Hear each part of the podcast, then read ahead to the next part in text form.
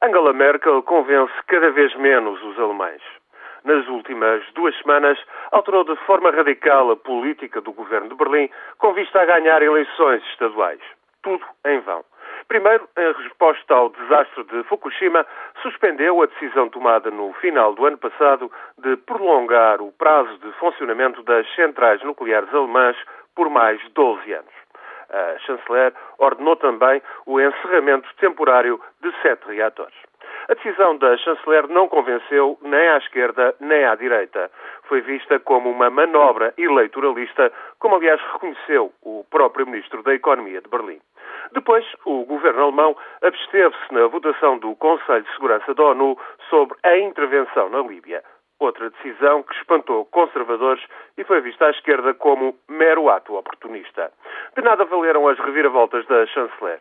O movimento de contestação à energia nuclear foi decisivo para uma derrota histórica este domingo.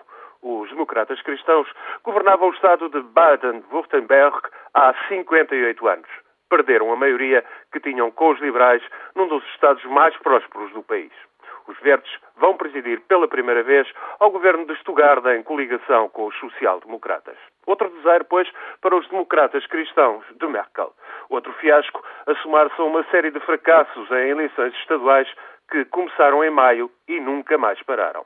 Os liberais, parceiros da coligação de Merkel, por sua vez acumulam derrotas estrondosas em todas estas votações.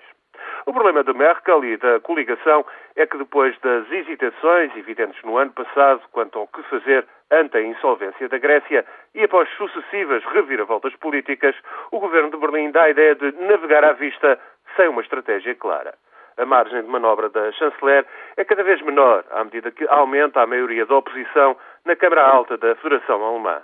É ainda cada vez menor a capacidade negocial de Merkel ante as reticências do eleitorado alemão em apoiar pacotes de ajuda aos Estados insolventes do euro. De momento, Merkel não tem rival à vista no seu Partido Democrata Cristão, mas os liberais, esses podem a curto prazo demitir o seu líder, o Ministro dos Negócios Estrangeiros, Guido Varsavelha.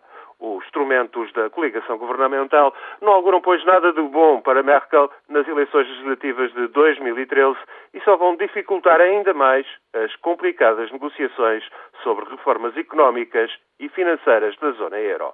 Para Portugal, daqui também não sobra nada de bom.